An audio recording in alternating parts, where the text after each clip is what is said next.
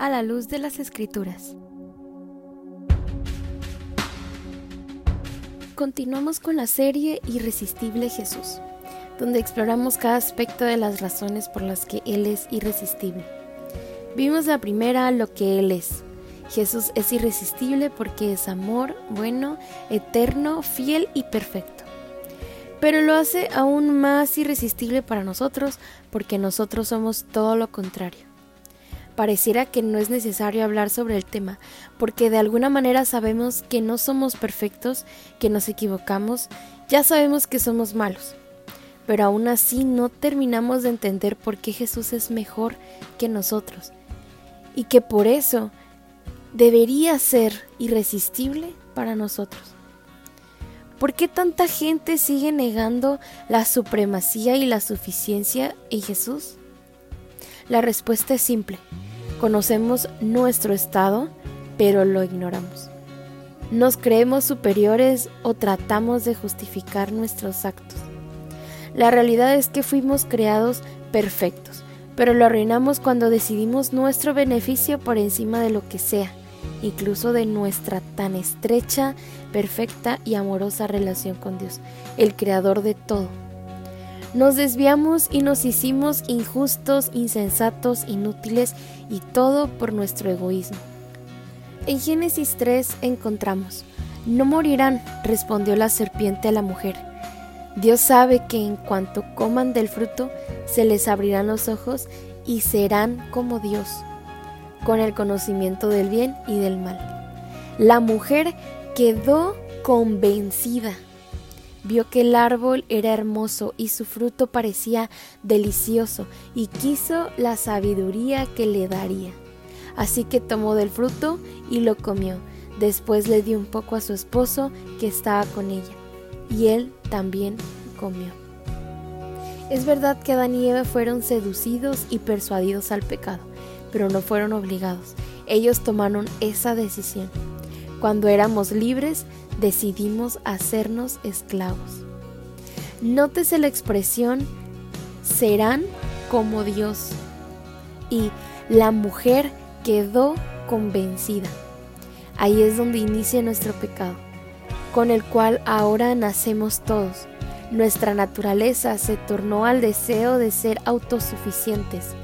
Nos volvimos soberbios Creemos no necesitar a Dios y aún peor creemos ser igual a Dios. La promesa del pecado es ser y hacer lo mismo que Dios, pero los resultados son contrarios. Fuera de Dios solo hay maldad y destrucción. Si me separo de Él, el estado en el que me convierto es en ese, maldad y destrucción. Por eso no nos duele matar. Creemos que podemos controlar la vida, pero la realidad es que no podemos controlar ni siquiera nuestros impulsos. Me podrán decir, pero no todos somos asesinos. Recuerda que Jesús nos enseñó que solo con pensar mal de otra persona ya nos hacemos asesinos. Estábamos conectados a la fuente eterna del amor y la perfección, pero simplemente nos desconectamos por creer que nosotros podríamos serlo. Lo que somos, lo que yo soy, es maldad. Y somos maldad porque tenemos pecado tan dentro y profundo nuestro, lo cual controla nuestras acciones y decisiones. Continúa en Génesis 3:7. En ese momento se les abrieron los ojos y de pronto sintieron vergüenza por su desnudez. Entonces cosieron hojas de higuera para cubrirse. Eso es muestra de la maldad y pecado que hay en cada uno de nosotros, la vergüenza. Para saber lo que soy, debemos conocer Romanos 3 del 9 al 20. Todos, sean judíos o gentiles, están bajo el poder del pecado. Como dicen las escrituras, no hay ni un solo justo, ni siquiera uno. Nadie es realmente sabio, nadie busca a Dios. Todos se desviaron, todos se volvieron inútiles. No hay ni uno que haga lo bueno, ni uno solo. Lo que hablan es repugnante, como el mal olor de una tumba abierta. Su lengua está llena de mentira. Veneno de serpiente golpea de sus labios. su boca está llena de maldición y amargura. Se apresuran a matar, siempre hay destrucción y sufrimiento en sus caminos. No saben dónde encontrar paz, no tienen temor de Dios en absoluto.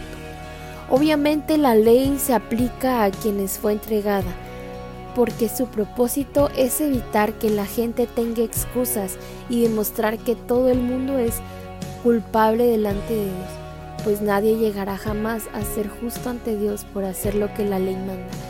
La ley sencillamente nos muestra lo pecadores que somos. Parece que no hay esperanza para nosotros. Nuestra maldad merece un castigo. Notemos que la Biblia repite constantemente que no hay ni siquiera uno bueno.